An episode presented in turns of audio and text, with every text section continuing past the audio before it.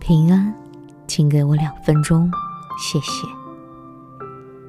箴言四章二十三节说道：“你要保守你心，胜过保守一切，因为一生的果效是由心发出。”朋友十四岁那年，有一回因为在学校和朋友吵架，心情非常不好。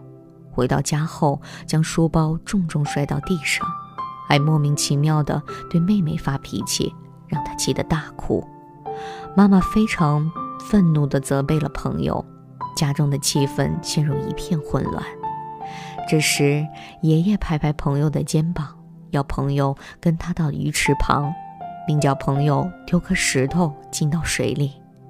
接着，爷爷要朋友观察水面上被石头激起的涟漪，然后他希望朋友将自己想象成那颗石头。你有可能会在一生中激起很多水花，但记得你所激起的波浪会影响身边周围人的平静。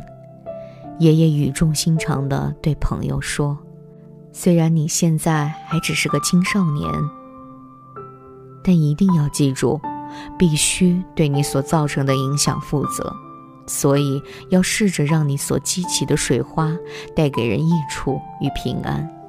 同样的，愤怒和嫉妒所激起的波纹也会影响到他人，你也得对这些负责。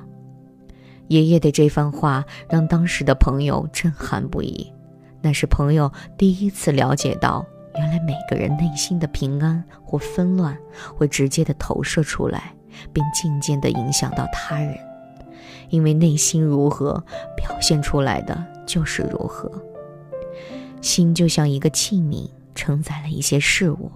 我们的心被什么充满，会影响我们每天在公益、平安中，还是忧虑、恐惧里。这世代越来越艰难，很多事不是我们控制得了。最安全的地方就是活在神的同在里。